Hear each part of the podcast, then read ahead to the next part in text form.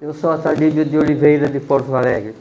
O Concílio Ecumênico, assim como a Igreja, assim como o Catecismo Católico, nos ensina que onde houver um batizado, ali está a Igreja.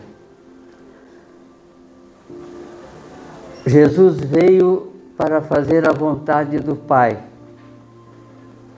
E ele nos ensinou e nós podemos é, constatar pela oração do Pai Nosso que fazer a vontade do Pai é o que existe de mais importante e necessário. O, o primeiro mandamento e o maior nos manda amar a Deus sobre todas as coisas e ao próximo como a nós mesmos. Então, chamar alguém para a graça é um dever nosso, não é um favor e nem nenhum mérito, é uma obrigação.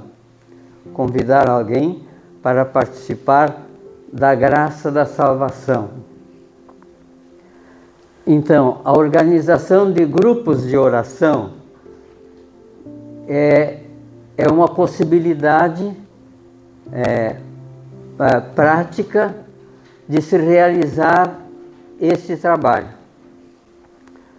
É, devo dizer que em Porto Alegre conseguimos na paróquia colocar uma boa quantidade de, de folders, de folhetos, de orientação sobre a verdadeira vida em Deus.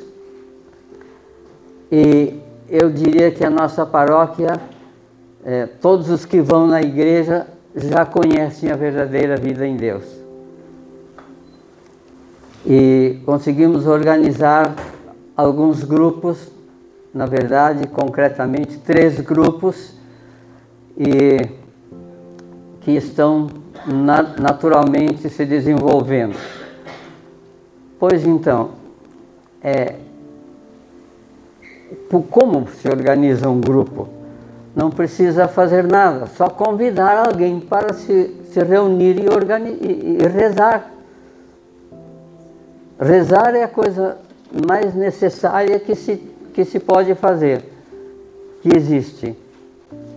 Então, convidar alguém a participar das orações, assim como se faz no apostolado da oração, convida todo mundo, entra na igreja e todo mundo faz parte da igreja, todo mundo é do apostolado da oração, todo mundo reza. Então, convidar alguém para participar de um grupo de oração é, é simples, é fácil e a gente deve fazer isto para organizar grupos de orações.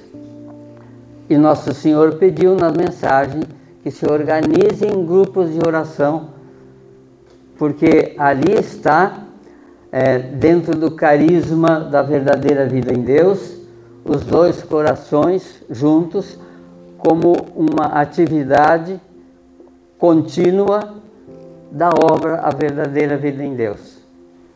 Assim que convido a todos a que tenham a coragem de convidar e de organizar grupos de oração principalmente nas famílias.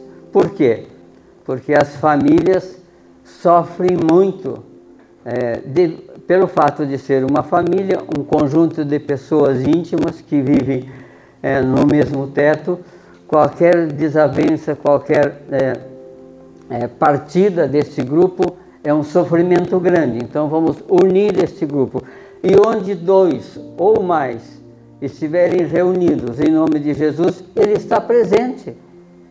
Ora, quem não gostaria que Jesus estivesse presente na nossa casa, na nossa família ou no nosso grupo? Basta ter dois que se reúnam em nome deles. Então, é fácil convidar. Nem todos aceitam, mas aqueles que aceitarem, então forma-se logo um grupo de oração. E é isso que nós estamos fazendo e é isso que eu desejo que todos façam.